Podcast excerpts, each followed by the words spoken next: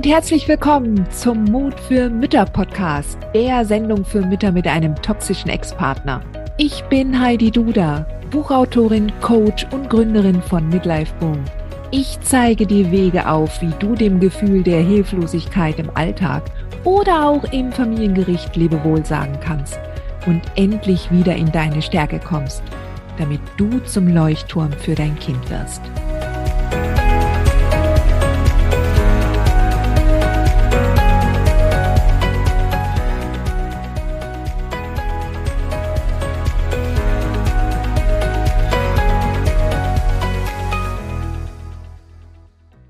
Herzlich willkommen zu einer neuen Folge des Mut für Mütter Podcast. Ich freue mich, dass du wieder dabei bist und ich habe heute ein ganz besonderes Gespräch für dich.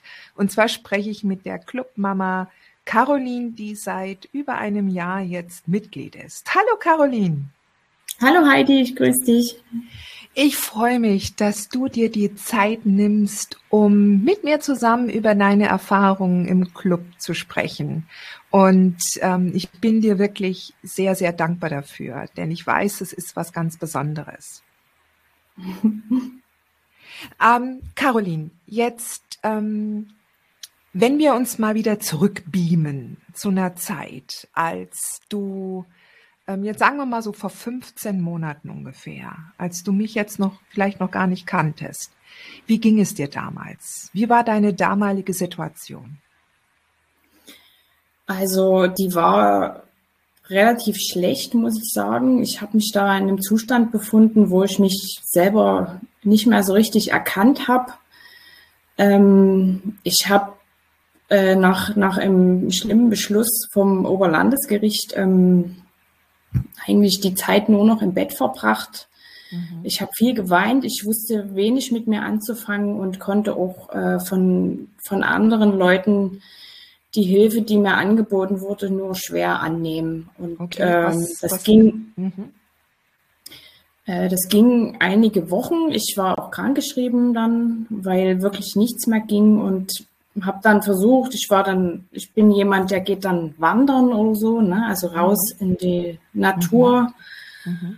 Und da ging es dann so langsam aufwärts. Ich habe versucht, dann irgendwie meinen Alltag wieder ein bisschen zu strukturieren und habe mich dann irgendwann entschlossen, äh, im Club der mutigen Mütter mich anzumelden. Mhm. Wie hast du mich denn damals eigentlich gefunden? Was war das? Was war da der Auslöser? Also du hattest diesen, diesen Beschluss vom, vom, vom Gericht kassiert. Worum ging es da? Was war das, was dich da so gestresst hat?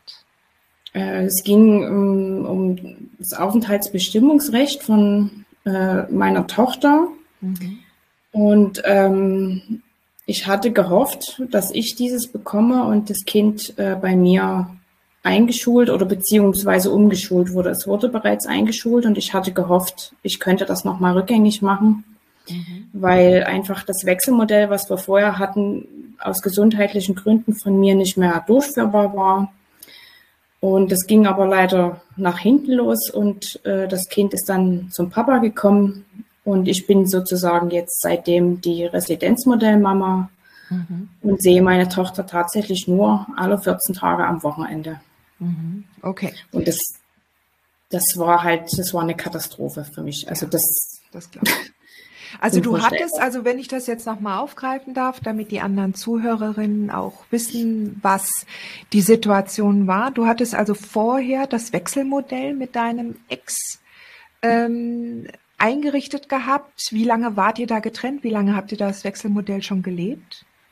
Ähm, das ging schon so zwei, drei Jahre ging das. Mhm. Das ging schon im Kindergarten los und ich, wie gesagt, man, man ist ja am Anfang, hat man keine Ahnung und glaubt an die guten Dinge im Menschen und macht Zugeständnisse und das ist genau der Fehler gewesen. Also das Paradebeispiel war bei uns auch. Der Papa hat sich diese Tage erschlichen, da Stück für Stück, und dann waren wir im ähm, Wechselmodell und dann musste ich immer vor Gericht erklären, warum ich denn dieses Wechselmodell jetzt nicht mehr leisten kann.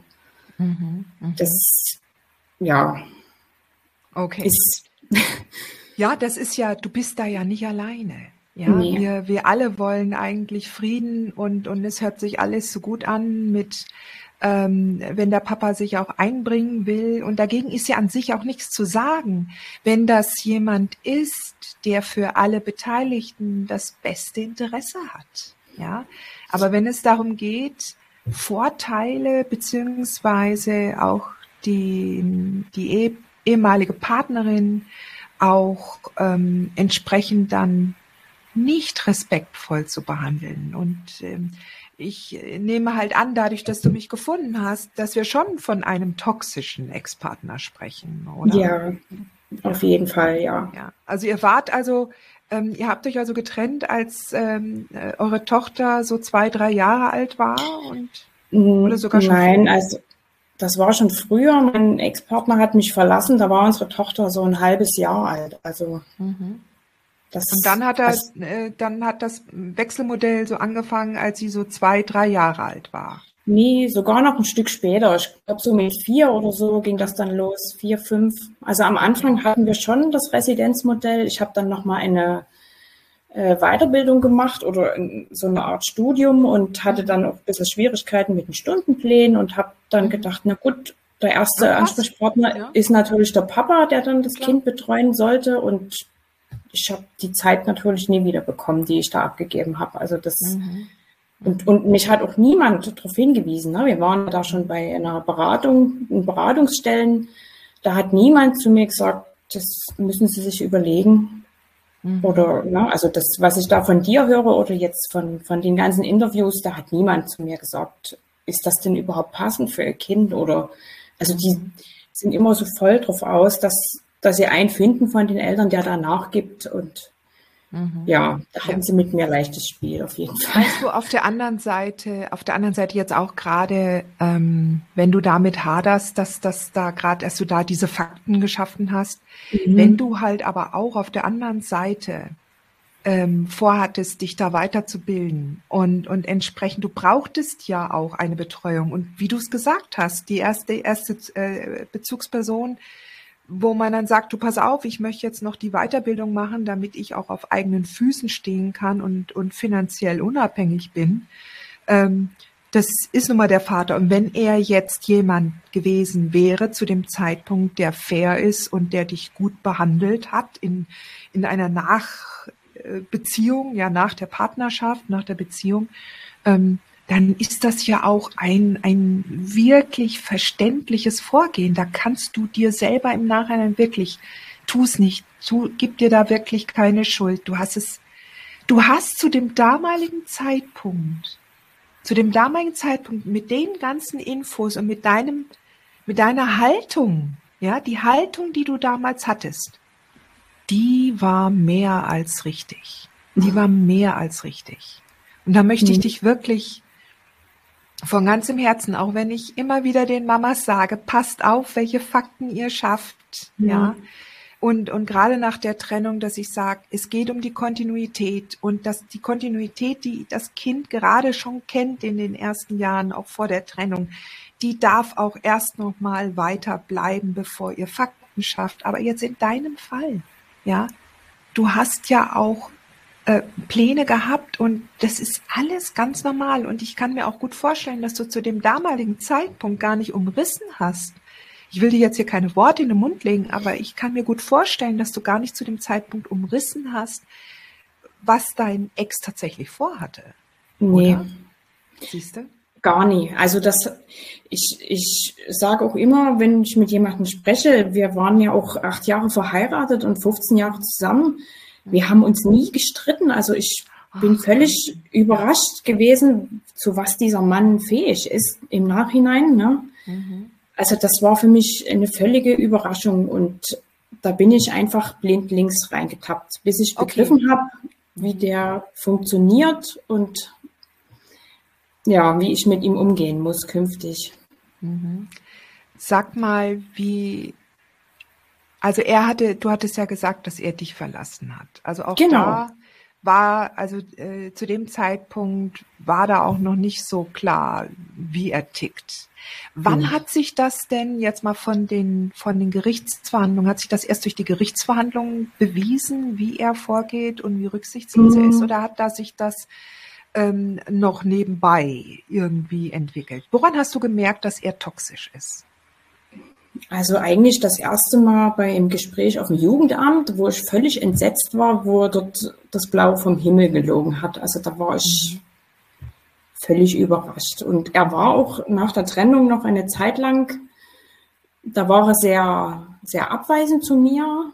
Und das war für mich sehr schwer, weil für mich ist ja nach der Trennung eine Welt zusammengebrochen, dass mhm. dieser Mann mich verlässt. Und ich hatte dann relativ früh einen neuen Partner. Und wo er das spitz gekriegt hat, da hat er sich natürlich überlegt, dass er mich eventuell zurückhaben will und hat das auch ausgesprochen, an mich rangetragen.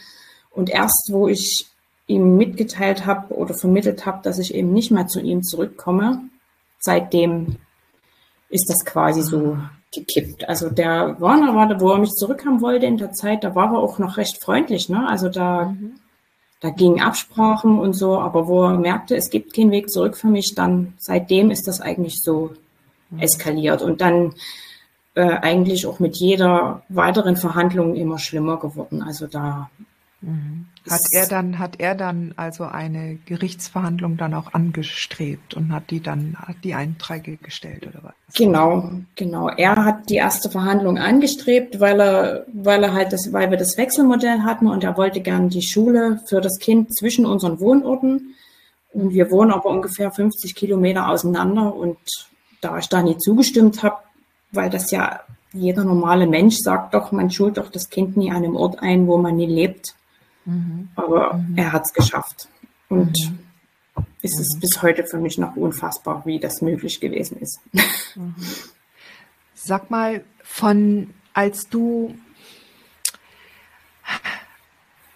du in dem Moment, wo er ähm, vor, vor Gericht gegangen ist, also beziehungsweise wie war er vorher mit dem Kind zusammen? War er präsent? War er ein präsenter Vater vor dem Wechselmodell? Und äh, als ihr euch getrennt hattet, er, wenn er gegangen ist, als das Baby ein halbes Jahr alt war oder die Zeit auch äh, danach, ähm, wie präsent war er denn als Vater für das Kind? Also nur mittelmäßig präsent, sage ich mal. Ne? Er ist es auch jetzt nie, weil, weil das, ähm, der ist selbstständig, der Mann, und mhm. meine Tochter befindet sich also nie in seiner Obhut, sondern eigentlich ständig bei der Oma, bei seiner Mutter. Mhm.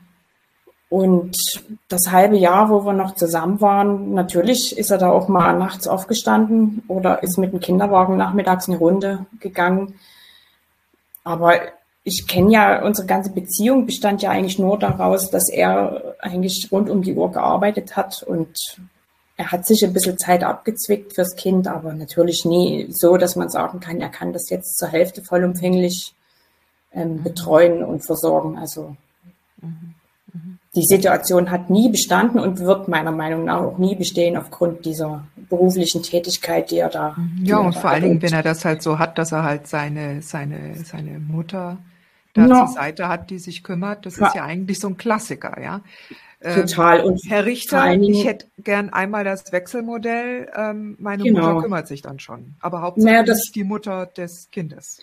Das hat er ja noch nicht mal gesagt. Er hat ja mhm. gesagt, äh, die Firma läuft quasi von selbst. Und mhm. ich habe das immer versucht anzubringen und wurde dann, sage ich mal, gerügt dafür, wieso ich denn den Papa da ständig so schlecht machen würde. Er hat doch jetzt hier gesagt, dass die Firma von alleine läuft. Und ja, also das. Mhm. Jetzt, ich meine, ich kann, ich kann das wirklich sehr, sehr gut nachvollziehen, wie es dir danach ergangen sein muss, als du dann diesen Beschluss kassiert hattest. Und das war dann auch vom OLG bestätigt? Genau, die haben das tatsächlich bestätigt. Ähm, mittlerweile habe ich das verstanden, weil, also verstanden in Anführungsstrichen, die hatten im Prinzip die Wahl, äh, das Kind aus der Grundschule zu nehmen und ein neuen, neues Umgangsmodell festzulegen, also ein Residenzmodell. Oder es bestand die Möglichkeit, die Schule beizubehalten und einen neuen Umgang festzulegen. Und da ich die Fahrwege nicht mehr zur Schule leisten konnte, aus gesundheitlichen Gründen, der Papa aber schon, haben die gesagt, wir geben das Kind zum Papa, da bleibt die Schule und für das Kind ändert sich nur der Umgang. Mhm. Und außerdem gab es dann noch im Gutachten in diesem tollen Schriftstück so Sätze wie beim Papa gibt es nichts, was nicht schön ist. Und darauf, mhm. auf so einen Käse haben die sich tatsächlich berufen und mhm. also mhm. ja. ja. da war die Dynamik einfach schon zu weit fortgeschritten. Ja, Ab einem gewissen Punkt kann man eine Dynamik auch bei Gericht nicht mehr so stoppen. Ähm, nee. Vor allen Dingen halt dann die ganzen Fakten so für das Kind auch sprechen, äh, ja. dass, es für das Kind tatsächlich ein, ein, ein, ein größerer ähm, Obolus gewesen wäre, was es hätte genau. bezahlen. Ja. Und die, die, das Kind hat sich natürlich auch immer selber gewünscht, hälftig die Eltern. Ne? Das ist ja mhm. dieser Gerechtigkeitssinn. Mhm. Also es war sehr schwierig und mhm. auch mit dem falschen Anwalt. Also ich habe jetzt die dritte Anwältin inzwischen und hoffe, dass es im nächsten Verfahren besser läuft. Mhm.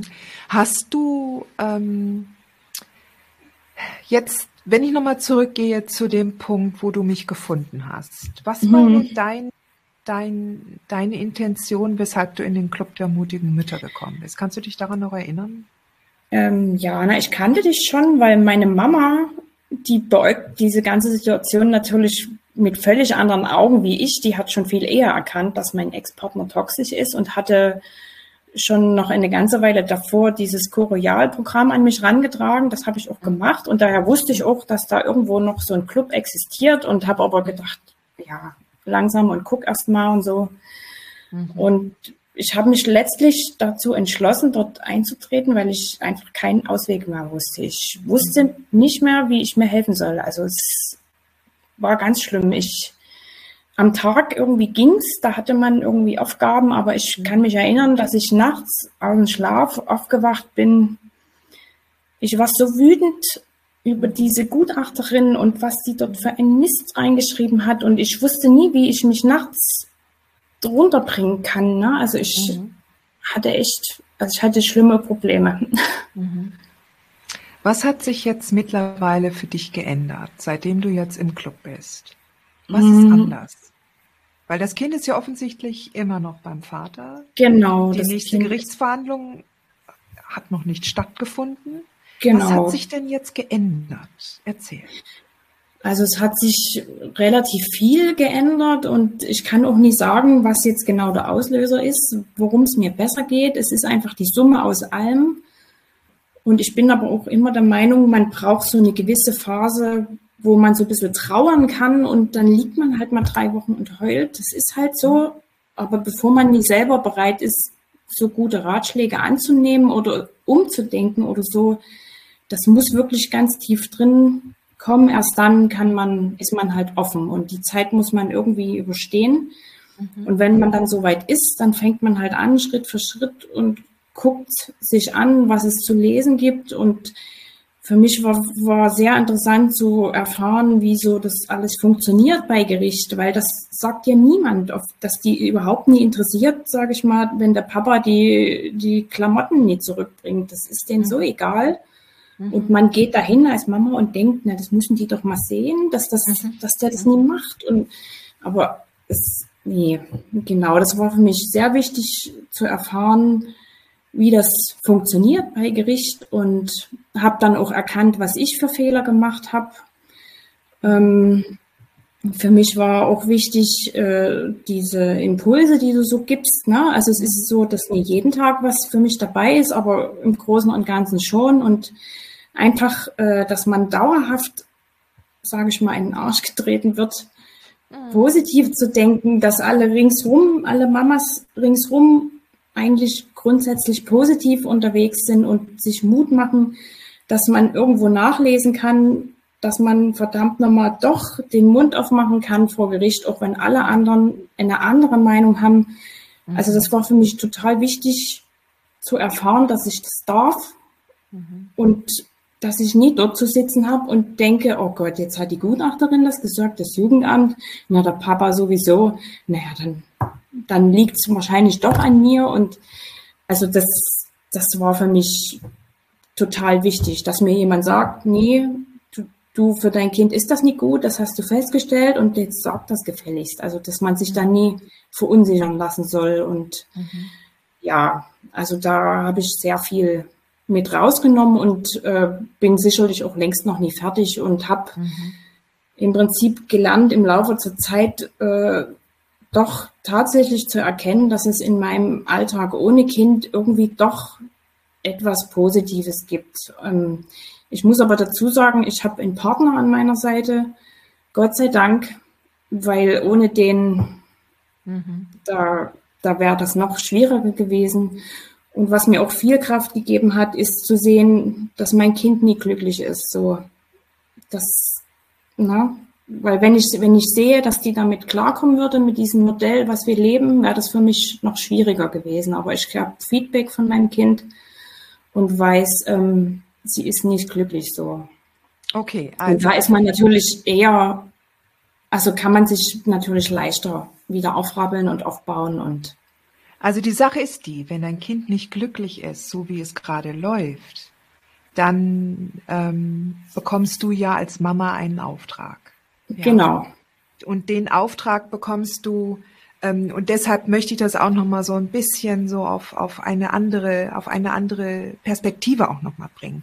Natürlich mhm. ist es bestimmt auch dein Interesse, dass es deinem Kind so gut wie möglich geht. Ja. ja. Und für viele ähm, Umgangsmamis, die ähm, da, äh, da schaue ich auch eigentlich immer darauf, dass sie sich ihr Kind angucken und, und auch Trost rausziehen, wenn es dem Kind gut geht. Ja, wenn mhm. ein, ein nicht geplantes, ein unvorhergesehenes, ein unerwünschtes Ergebnis bei Gericht herausgekommen ist. Wenn aber das Kind ähm, zum Beispiel angehört wurde und trotzdem in seiner kindlichen Naivität für ein Wechselmodell oder für, ich möchte beim Papa wohnen, weil der hat ja jede Woche irgendwie ein tolles Lego-Spielzeug oder sonst was. Mhm oder da ist noch die Oma und ich liebe die Oma. Und in der kindlichen Naivität, weil sie die, weil sie die, die Auswirkungen nicht spüren oder noch nicht überblicken können. Und, und wenn dann aber das Kind gehört wird und, und ähm, das Kind arrangiert sich dann trotzdem oder kommt dann damit zurecht, dann kann das, dann kann das durchaus ein großer Trost sein. Dann steht man mhm. zwar daneben und sagt sich, okay, soll ich jetzt was unternehmen? Soll ich das jetzt abstellen? Soll ich jetzt weitermachen? Das ist alles so anstrengend. Und auf der anderen Seite, wenn du jetzt mitbekommst, dass es deinem Kind nicht gut geht, dann weißt du auch, dass du jetzt was zu tun hast, dass das deine genau. Mittelfristaufgabe ist, mit einem anderen Rechtsbeistand, mit einer konkreten Planung zu gucken, okay, wie kann ich das jetzt abstellen? Und beziehungsweise mit einer ganz deutlichen Dokumentation, wie viel sich eigentlich der Vater bei dem, wie viel er präsent ist oder ob es nicht hier doch eher ein Wechselmodell gibt zwischen der Oma und dir und nicht zwischen dem Vater ja. und dir. Ja. Aber und, das, ja. Und, und weißt du, deshalb, das möchte ich nur gerne nochmal dazu so zusammenfassen du hast dann die Klarheit, dass du jetzt vorweggehen sollst und dass du versuchen solltest, das so schnell wie möglich abzustellen, sobald es die rechtlichen Mittel zulassen. Ja, genau. Und dass du das mit deiner Anwältin planst. Aber, aber im Grunde unser aller Ziel, unabhängig davon, wie es uns eigentlich damit geht, ja, als Frau und Mama, unser ultimatives Ziel ist es, dass wir uns am Kind orientieren, dass es dem Kind gut geht. Und wenn es dem Kind gut geht, mit dem beim narzisstisch-toxischen Vater zu leben, dann kann man sagen, okay, unterm Strich, auch wenn wir mehr wissen, wenn wir wissen, was es heißt, mit einem toxischen Menschen zusammenleben zu müssen, was das Kind aus einer anderen Perspektive sieht, mhm. aus einer anderen Beziehungsperspektive. Ähm, aber das kann uns Trost geben und wir können uns dann auf uns selbst konzentrieren. Ja, und diese, und dann zu schauen, okay, was, was für ein Leben möchte ich denn führen? Wie möchte ich denn meinen Alltag gestalten als Frau? Ja, nicht nur als Mutter. Wie kann ich diese Freizeit genießen? Wie kann ich mich mehr im Job einbringen? Wie kann ich meine finanzielle Unabhängigkeit so weit aufbauen, dass ich ähm, mir da keine Sorgen machen muss und keine Abhängigkeiten aufbaue. Jetzt auch zu einem neuen Partner nicht. Mhm. Genau. Ja, aber das braucht alles seine Zeit. Ne? Das kann man nie im ersten Monat nach diesem Beschluss hätte ich das nee. niemals nee, so nee, annehmen können. Ne? Das und braucht jetzt, Zeit. Jetzt sehe ich schon die Vorteile. Also in Anführungsstrichen sage ich das immer, weil das ist immer ein hoher Preis, den man zahlt, weil man sich, man ist ja nie Mama geworden, damit man das Kind dann dem Papa oder der Oma überlässt. Mhm. Aber ich sage mal, ich muss mich jetzt nie um irgendwelche Hausaufgaben und Plakate, die zu basteln sind, kümmern. Da kann ich mich immer schön zurücklehnen. Und ich bin jetzt die Spaßmama und am Wochenende ist Halligalli und mal, das ist, ja, ich kann mich, wie gesagt, um mich kümmern. Ich, ich hätte auch nie so viel Zeit für den Club gehabt, wenn ich mein Kind öfter bei mir gehabt hätte. Also ich hatte, habe die Zeit genutzt, um mich für die nächste Verhandlung im Prinzip vorzubereiten. Ne? Da habe ich mhm. viel Zeit gehabt und ich habe auch viel gelesen. Ich habe äh, einen Achtsamkeitskurs noch gemacht nebenbei. Ich mhm. habe angefangen zu meditieren ein bisschen mhm. und Yoga zu machen und sehr gut. Ja. Also, also richtig also in die innere, in die innere Ruhe und Ausgeglichenheit zu kommen. Genau. Und, ja. und das hätte ich niemals gemacht für mich selber, wenn, wenn das Kind bei mir geblieben wäre. Da hätte ich das die Zeit nie gehabt. Genau, also das ist schon, also jedes Unglück, was in unserem Leben passiert, jedes Unglück hat eine Seite, die uns entweder dazu zwingt, nach vorne weiterzugehen, oder wenn wir da den Drive nicht finden, dass wir auf der Stelle stehen bleiben. Aber wir müssen, um weiterzugehen, müssen wir, ähm, gibt es eine gute Seite. Ja, und in dem ja. Fall, gerade für all die Umgangsmamis da draußen, ähm, auch wenn, auch wenn das am Anfang eine der, der, der schwierigsten, schleimigsten, grünsten Kröten ist. Ähm, ihr, es ist die Zeit, hineinzuschauen und zu gucken, okay, was heißt das jetzt für mich? Was heißt das für mein Leben? Was heißt das für mich mhm. als Frau? Was heißt es für meine Identität? Ja? Wer bin ich? ohne Kind, ja, in der Zeit, also das Kind ist ja da. Es ist ja nicht weg. Es ist ja, ja da. Und, und ähm, ich, äh, also ihr habt auch regelmäßig Kontakt miteinander. Wie würdest du denn heute deine Bindung und Beziehung zu deinem Kind beschreiben?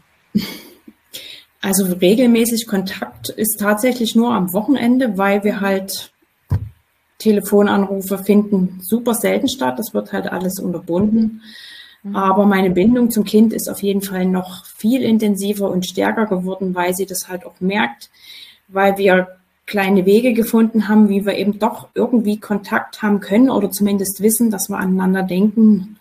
Mhm. Und ähm, ja, also und auch weil, weil ich aufgrund vom Kurs und dem ganzen Wissen, was ich jetzt mir angeeignet habe, wie man halt auch mit dem Kind umgeht, ich rede ja mit ihr ganz anders. Ich habe ganz andere Bilderbücher oder, oder Lesebücher äh, hier im Haus, wo, wo man viel besser auf die Probleme eingehen kann. Mhm. Ich weiß wie viel, viel besser, wie ich auf so Wutanfälle reagieren kann, wo ich mhm.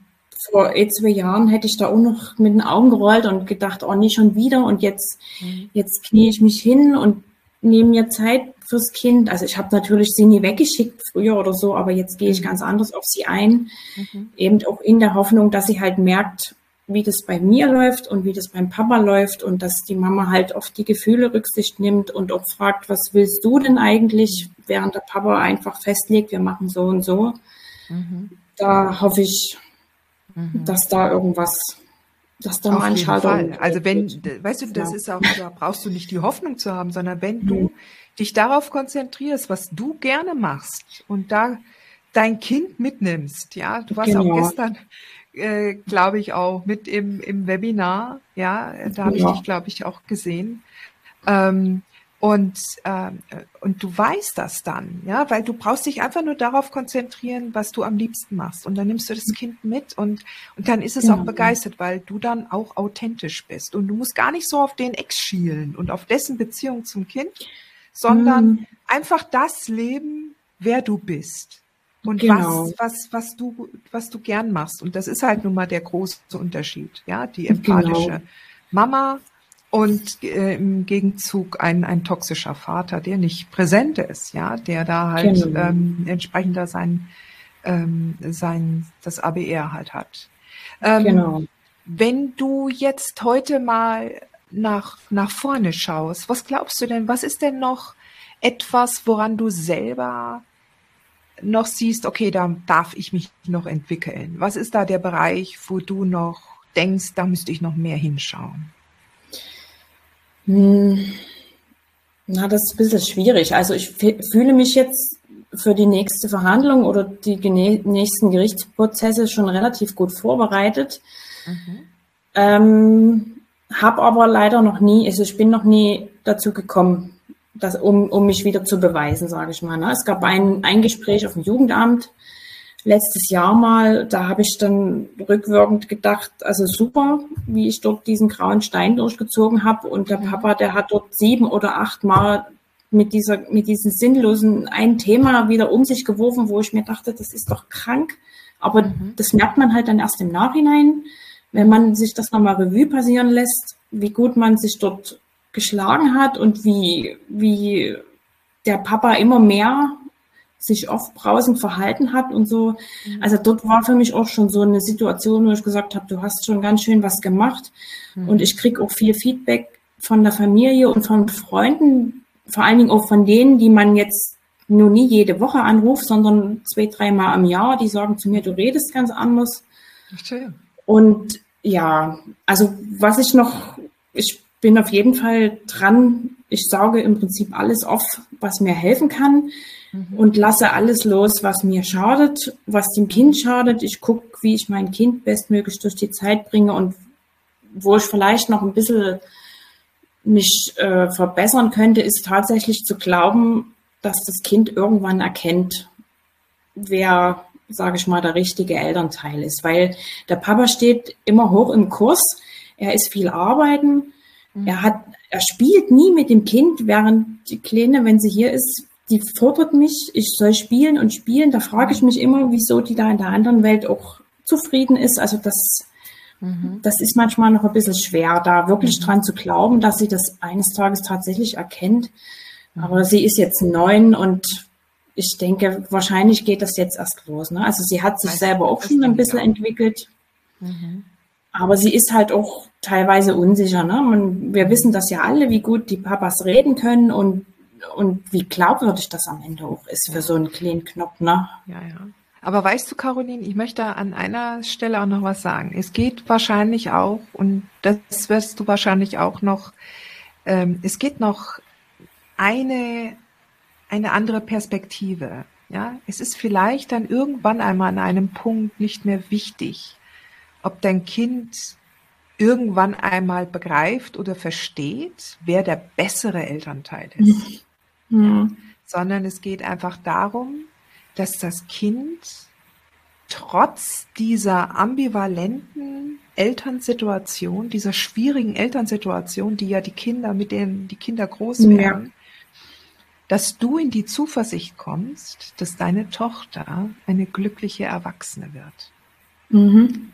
Das ist eigentlich das, wo, weißt du, wo ich sage, Schau mal, ob du nicht in die Hoffnung kommst, dass dein Kind, also nicht in die Hoffnung zu kommen, dass dein Kind das irgendwann mal einsieht, dass du die Gute ja. und der Vater der Böse ist, sondern dass du so zuversichtlich wirst, weil du das aus deinem Innern heraus spürst, mhm. so zuversichtlich, dass deine Tochter eine glückliche junge Frau wird. Mhm. Und solange du das also nicht glaubst, wenn das noch nicht, also wenn du da noch so, äh, eigentlich glaube ich das noch nicht, ja, ich bin da noch am Zweifeln, wenn die erstmal die ganze Wahrheit dann mal überblickt, dann muss die doch zusammenbrechen oder so. Also jetzt mhm. mal, ich übertreibe es jetzt. Ja. ja. Also das ist jetzt überspitzt. Aber, aber dieser Zuversicht, da liegt die gesamte innere Arbeit drin. Das ist mhm. das, was, was ich gerne möchte, dass jede Mama aus dem Club mitnimmt. Ja, dass sie ja. diese Zuversicht aufbaut, weil das Kind hat sonst keine Orientierungsmöglichkeit. Und du kannst das Kind, und gerade wenn die jetzt neun ist, ja, das ist nochmal so ein zusätzlicher Reifesprung, den die Kinder in dem Alter machen, so um die zehn. Die Mädchen sind, glaube ich, sogar ein bisschen früher dran, ja. Aber so um den zehn Geburtstag, es ist, hat halt schon was damit zu tun, dass in der Regel halt von der vierten auf die fünfte Klasse, dass da eine andere Schule anfängt. Die machen genau. einen Reifesprung. Und da gibt's nochmal so eine richtige Turbulenz. Ja, da geht nochmal ganz viel ab. Da begreifen die Kinder nochmal wesentlich mehr. Und da dann diejenige zu sein, die in der Klarheit ist und ganz ruhig zu bleiben. Du musst ja noch nicht alles erklären, ja. Du musst nur präsent sein und mit einer Haltung, die dem Kind signalisiert, du packst das. Egal, ja, genau. was dir jetzt gerade klar wird. Du packst das und genau. wenn du irgendwelche Probleme hast, ich bin da für dich. Genau. Also das ist aber genau die Richtung, die ich schon fahre. Also sehr gut. Sag mal für, ja. für eine andere Mama, die noch ganz am Anfang steht, welchen Tipp hättest du für die? Welchen Tipp? Ähm, auf jeden Fall nie aufgeben, egal wie furchtbar man sich gerade fühlt. Also irgendwann kommt der Tag, da rafft man sich auf und steht wieder auf und irgendwie geht es auch tatsächlich wirklich wieder vorwärts. Es ist wirklich so. Also ich wollte es auch nie glauben. Mhm. Es geht aber es ist eine ja, Phase, es geht vorbei. Weil, weil das Kind, das braucht die Mama und auch den Papa natürlich, aber auch die Mama. Und die Mama, die am Boden liegt, die nützt dem Kind nichts. Mhm. Also nie aufgeben, Geduld mit sich haben mhm. und ja auch halt Verständnis ne, für die Dinge, die geschehen sind, dass man es halt nach bestem Wissen gemacht hat und auch in der Zukunft sicherlich nie alles richtig machen wird, aber mhm. dazu ist man ja am Ende im Club, um auch wieder auf seine innere Stimme zu hören und auf sich zu vertrauen und da wieder selbstbewusster zu werden und sich zu sagen, das, was ich meinem Kind jetzt hier vermittelt habe letztes Wochenende, das war gut ich habe die Streitsituation super gelöst. Wir hatten ein klärendes Gespräch danach. Wir haben viel über unsere Gefühle gelernt und das ist doch alles eine super Sache. Also absolut, absolut. Ja.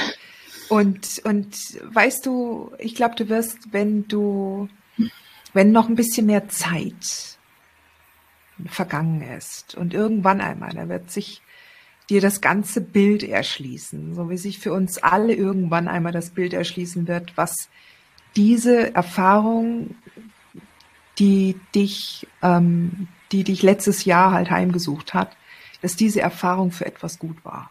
Und ja. dass die dein Leben wirklich nach vorne katapultiert hat, weil du andererseits sonst wahrscheinlich genau diese, diese ganzen, diese ganzen neuen Gedanken nicht gesucht hättest. Genau. Ja. Und ich hätte mich auch niemals so intensiv mit mit Erziehungssachen beschäftigt. Ne? Also ich bin ja schon selbstbewusst gewesen vor der ganzen Sache und mhm. hab, war nie unsicher, wie ich mein Kind erziehen soll. Aber jetzt weiß ich oder habe ich mich ja belesen und weiß halt, wie ich auch mit ihr umgehen muss, wenn es Probleme gibt, wie man da am besten reagiert oder wie man Mut macht und wie man vor allem nie reagieren soll. Und mhm. das ist, das hätte ich niemals gemacht, wenn ich nie in so einer Situation wäre mit dem Vater und dem Gericht und diesen ganzen. Deine Tochter ja. hat ein riesengroßes Glück, dass sie diese Mama hat. Ja. Ja.